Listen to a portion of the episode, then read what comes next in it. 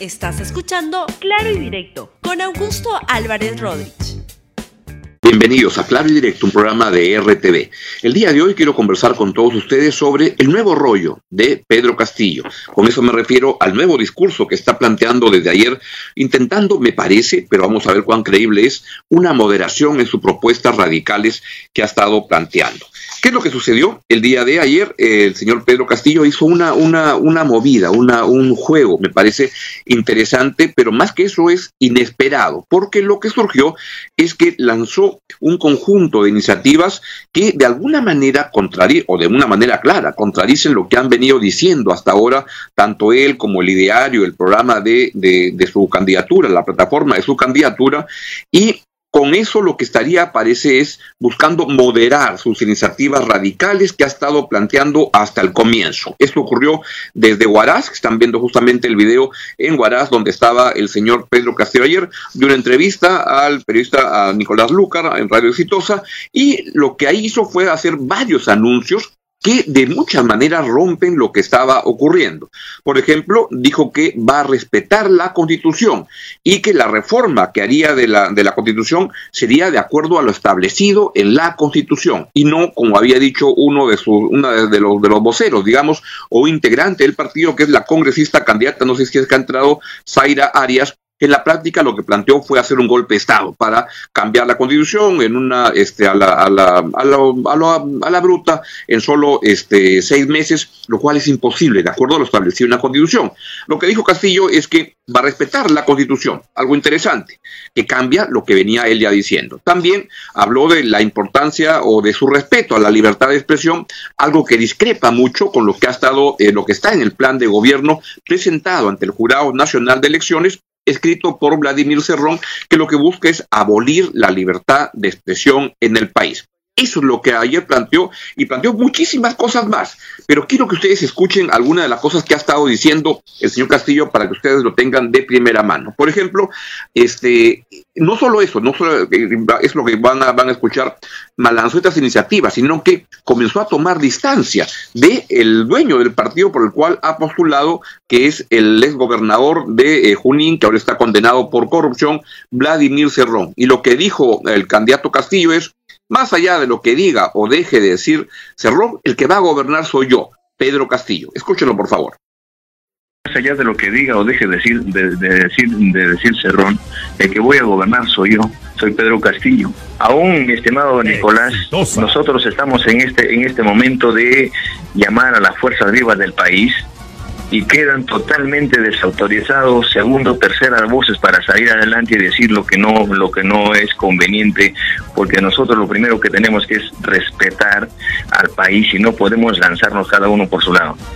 Totalmente rechazamos algunas algunas declaraciones que, se, que, que vienen sueltas y asimismo, en línea con eso, desautorizó a todos los eh, congresistas electos, que más que electos son eléctricos, porque están, pero todo el día desatados, lanzando iniciativas de lo más este, sorprendentes. Por ejemplo, hay un congresista electo, Cuaila, Cuailo, de, de, del señor de, de, de Moquegua, que lo que ya dio es hasta la lista de programas que serían cerrados en la televisión porque dice que son programas que no contribuyen a, eh, a, crear un mejor país. ¿Quién define eso? Lo definen, este, según estas ideas alocadas, los mismos que proponen estas iniciativas. La verdad que están, han generado una, una sensación muy, muy extraña y una preocupación muy legítima de hacia dónde van a ir las libertades básicas en el país.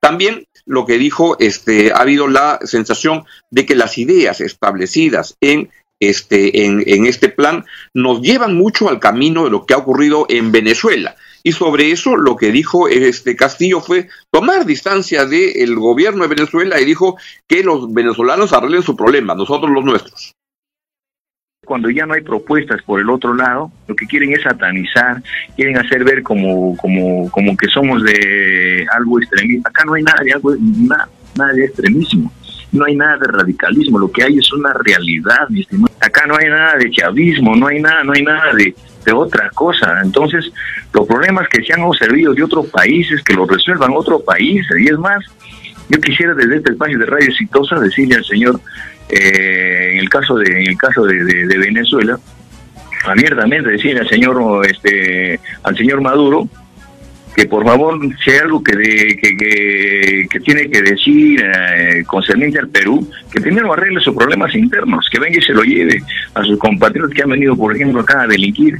Y si no es así, yo me ratifico que el 28 de julio, asumiendo el mandato, voy a sacar un decreto supremo dándole 72 horas de plazo Asimismo, agregó el señor Pedro Castillo en esa entrevista en Radio Exitosa que él va a seguir siendo rondero, además de presidente de la, de la República lo hemos enfrentado siempre al terrorismo, la seguiremos manteniendo esta defensa por la, por, por, la, tranquilidad del pueblo peruano y la seguiremos haciendo. Ser gobierno y ser presidente del Perú no me quita a mí esta voluntad y este vínculo que tengo con mis ronderos. Seguiré siendo rondero, eh, a la vez siendo presidente de la República para defender los sagrados intereses y los derechos del pueblo peruano. Para la cual agradezco a nivel nacional porque primeramente rechazar este vínculo que, que se me han querido este, extender. Y al final pues, no ha funcionado el terrorismo que se ha venido dando. Ahora aparecen con otra cosa. A mí me interesa, no me interesa las, las situaciones mediáticas, sino me interesa el país. Y por último, lo que les comentaba al comienzo del programa, de que ha dicho que va a respetar la Constitución, que va a ser la Constitución que él respete hasta que el pueblo decida bajo los reglamentos, lo establecido en, el, en la Constitución, no lo, establecido en el articulado de la Constitución, cómo se cambia la misma. Escúchelo, por favor. Tenemos que ser respetuosos de esta Constitución eh, hasta que hasta que el pueblo la decida. Lo otro, lo que tenemos que hacer, si el pueblo te dice que es necesario revisar los contratos, vamos a, vamos a hacer todo lo posible que el marco del diálogo revisar estos contratos con las empresas transnacionales. Estamos hablando de la riqueza del país que está ha salido por años del país. Acá nadie está diciendo, ¿sabe qué? Se te va a quitar esto, se lo va a quitar lo otro, está subiendo el dólar por culpa de Pedro Castillo. Tranquilidad al aspecto financiero. Entonces, vamos a darle estabilidad jurídica a nuestros hermanos empresarios a la, empresa privada. Lo que tenemos que eh, hoy en día, lo que tenemos que hacer es recuperar los recursos estratégicos para darle a la empresa privada nacional para industrializar al pueblo peruano. Estas declaraciones son importantes, pero, pero sorprendentes, porque primero lo que hace es toma distancia de lo que ha sido la plataforma del partido con el cual ha, postulado, del ideario de, escrito por el señor Vladimir Cerrón.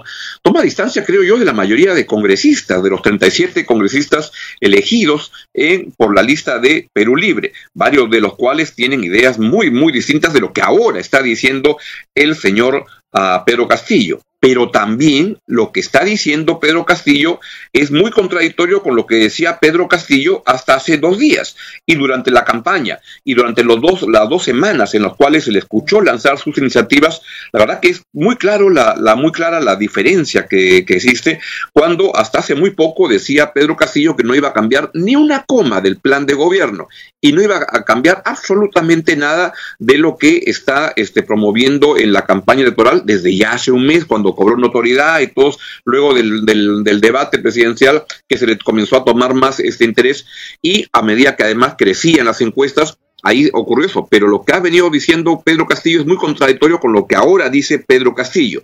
Y eso tiene varios problemas. Primero, es que este es cómo le creemos, a quién le creemos. Está haciendo estas movidas para ganar más votos, algo que tampoco suena muy sensato porque ¿qué es lo que ocurre? Ya el señor Castillo le está yendo en las encuestas estupendamente y este, lo que está haciendo es moverse ese espacio con el que le ha ido muy bien hasta ahora y la pregunta que queda es, ¿le conviene a él? ¿Es consciente lo que está haciendo de moverse un poquito más hacia el centro? Claro, uno lo que puede pensar es que si se mueve un poco más hacia el centro, su voto más radical nunca va a votar por Keiko, por Keiko Fujimori, siempre va a preferir votar por él. Por tanto, desde ese punto de vista sería una iniciativa razonablemente segura. Pero la pregunta es, cuando un candidato va en esa, en esa circunstancia, lo que quiere es arriesgar lo menos posible. Pero lo que sí está proyectando Pedro Castillo es un tremendo desorden, porque la pregunta ahora que surge es, ¿Quién es Pedro Castillo? ¿Cuál es el real modo de pensar de Pedro Castillo? Y ahí, pues vamos a ver qué es lo que sucede. Y también refleja una irresponsabilidad de no haberse tomado el esfuerzo mínimo de escribir un plan de gobierno, este, por más básico que sea, breve, etcétera, pero no pueden postular con un plan de, de gobierno que no es en teoría, en teoría, del candidato, sino que es del señor que le prestó el partido para que postule, Vladimir Cerrón, y que fue hecho hace tanto tiempo que ni siquiera habla de la, de la pandemia, porque se hizo antes de que hubiera la pandemia.